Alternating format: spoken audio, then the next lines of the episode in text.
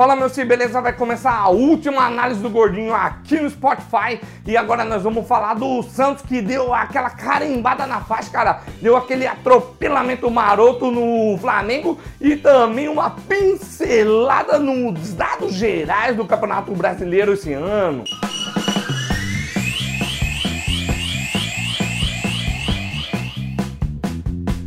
Cara do céu, alguém esperava essa vitória do Santos desse jeito, assim, em cima do Flamengo? E eu não esperava não, cara, eu não esperava. Eu esperava que podia até ganhar. Agora 4 a 0 não esperava. Marinho abriu o placar numa jogada que começou com o Santos, que ele deu um tapa assim, ó, lançou lá na frente. O cara chegou, que eu não lembro quem que é, chegou, cruzou pra Marinho. Na verdade era pra Sanches, eu acho, mas Marinho passou na frente e fez o primeiro gol. Depois saiu o gol de Sanches, saiu o gol de Sacha e Sanches terminou a goleada. O Sanches deu aquela velha carimbada na faixa.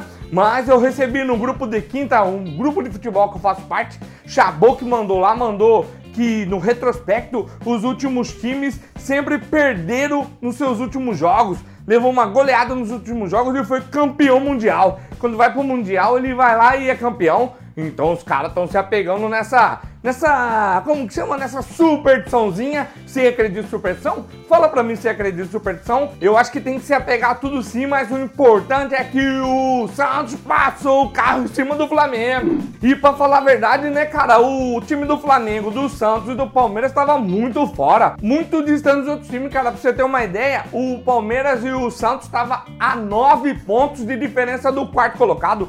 9 pontos é muito ponto, cara. E o Flamengo tava lá na frente, cara, disparado demais. 16 pontos na frente do Santos e do Palmeiras. Então, cara, não teve pra ninguém. Lá atrás, cara, eu falei que o Flamengo ia ser campeão, mas os caras ficaram tirando onda de mim, não sei o que, não sei o que, não sei o que lá. E tudo bem, né, cara? Tudo bem que eu já tinha falado que o Palmeiras ia ser e o Santos também ia ser campeão. Mas eu fiquei entre os três melhores, cara. Os três que se destacaram e eu tô quase amandinado do futebol brasileiro. E nessa última análise do Gordinho de 2018, cara, eu preciso agradecer mais uma vez a Adidas, cara, que dá essa moral pra nós, ó. E eu vou dizer pra você, essa semana essa semana eu vou lançar a promoção. A promoção que você vai concorrer a uma camiseta, qualquer uma camiseta de clube que a Adidas patrocina, qualquer uma, você vai lá, comenta um comentário lá, marca uma pessoa lá, ou duas ou três, não sei, mas eu acho que vai ser uma só.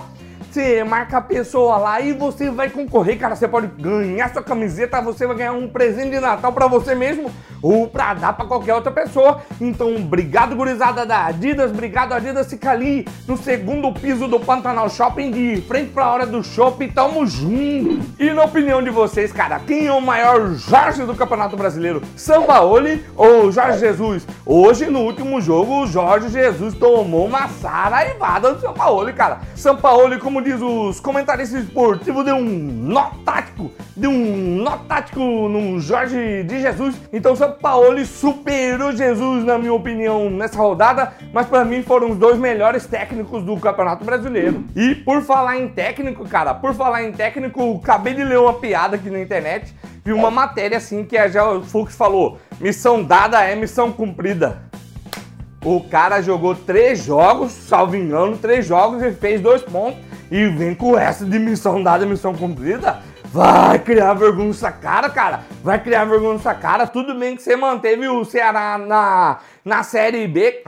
Na Série B. Tudo bem que você manteve o Ceará na Série A, cara. Você segurou o vozão, segurou o vozão igual aquele vozão que ficou assim, ó, aquele vozão lá do ABC. Os caras queriam sacudir ele lá de cima do alambrado, cara. Fiquei preocupado demais, cara. Já fui ali no fresqueirão, já fui lá na torcida do ABC, ó. Vamos subir, BC. Já fui lá, cara, já fui lá e eu fiquei preocupado com aquele senhorzinho. Não façam isso não, torcedores.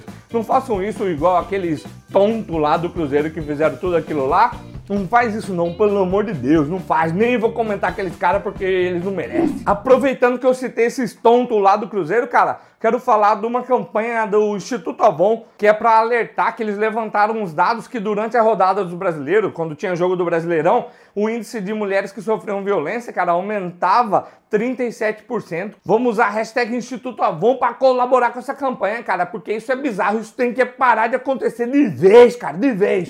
Vamos lá para os dados do Campeonato Brasileiro, cara. Você sabia que Thiago Volpe e Cássio ficaram 15 jogos sem levar gol? E eles foram os recordistas, cara, eles ficaram lá no topo. E sobre fazer gol de fora da área e gol de cabeça, o Santos ficou em primeiro lugar, cara. Marinho fez 4 gols de fora da área e Eduardo Sacha fez 5 gols de cabeça, cara, liderando lá a estatística dessa estatística do Brasileirão. O Flamengo liderou em dois quesitos, cara, em dois quesitos. No quesito garçom, aquele cara que distribui a bola pros artilheiros fazer o gol, aquele cara que dá aquele passe maroto pra você só chegar e empurrar a bola. A Rascaeta fez 14 assistências, cara. Então 14 gols do Flamengo saiu dos pés de Rascaeta antes do cara que ia fazer o gol colocar ela no fundo da rede. E Gabigol foi artilheiro, cara. Gabigol foi artilheiro e Bruno Henrique foi vice.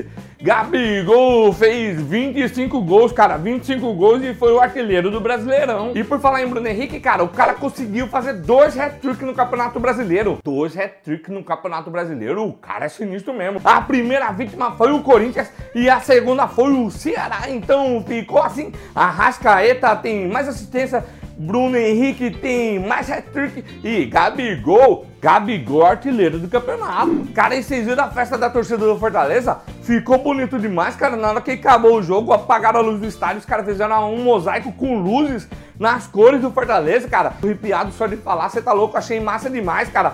Rogério Ceni conseguiu colocar o Fortaleza na Série A, depois colocou o Fortaleza agora na Sul-Americana. E eu digo mais, cara, eu acho que se Rogério Ceni não tivesse saído do Fortaleza para ir lá no Cruzeiro ficar um mês, eu acho que ele colocava o Fortaleza na Libertadores, que o Fortaleza ficou a três pontos da Libertadores três pontos, que pode ter sido esse mêsinho que ele ficou fora, né? Pode não ter nada a ver, mas pode ser sim. Pode crer, meus filhos, foi o último análise Gordinho aqui no Spotify em 2019. Muito obrigado por todo mundo que acompanhou o projeto esse ano inteiro. Obrigado a Jesus que abraçou esse projeto, cara. Abraçou de forma gostosa, aquele abraço aconchegante.